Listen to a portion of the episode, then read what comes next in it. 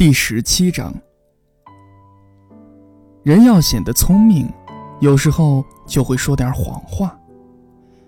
说到掌灯的人时，我并不是很诚实，我可能给那些不了解我们的星球的人留下错误的印象。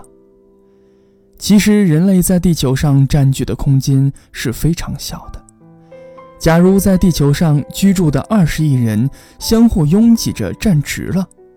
就像参加公共聚会那样，那么，一个长二十英里、宽二十英里的广场就可以轻松地容纳他们。太平洋最小的海岛也装得下全人类。当然，这番话大人是不会相信的，他们自以为占据了许多空间，他们幻想自己就像猴面包树那么重要。你可以建议他们亲自算算看，他们崇拜数字，会很高兴去算的。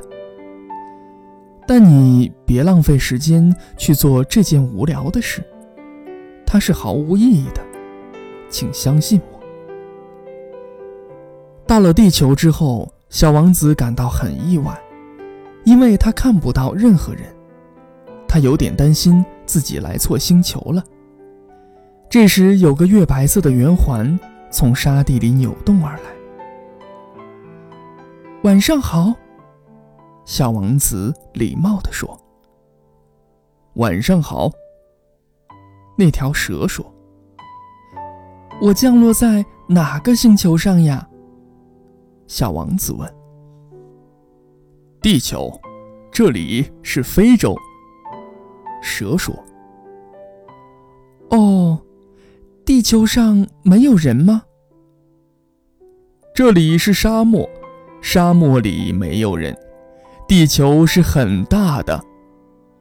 蛇说。小王子坐在石块上，抬头望着天空。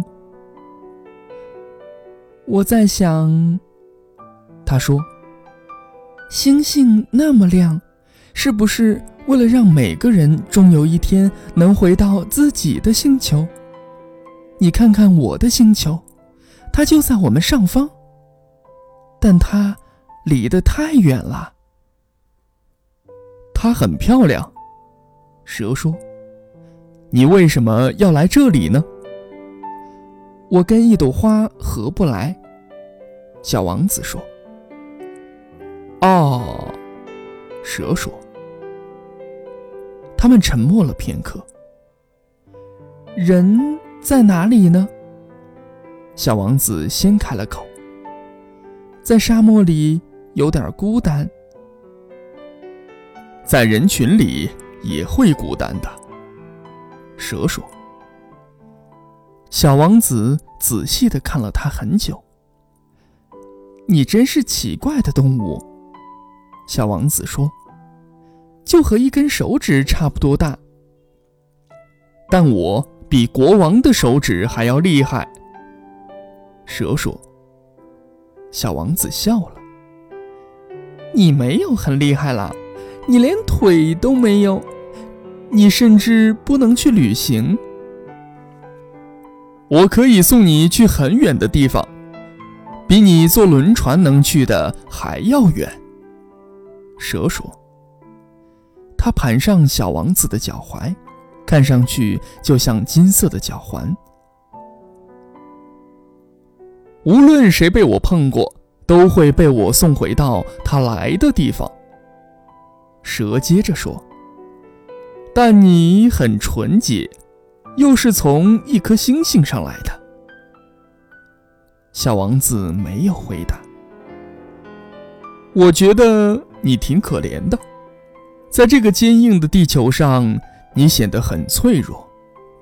如果将来你特别想家，我可以帮助你。我可以。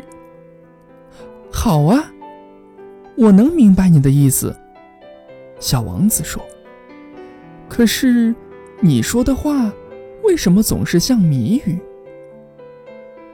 因为我有全部的谜底。蛇说。他们陷入了沉默。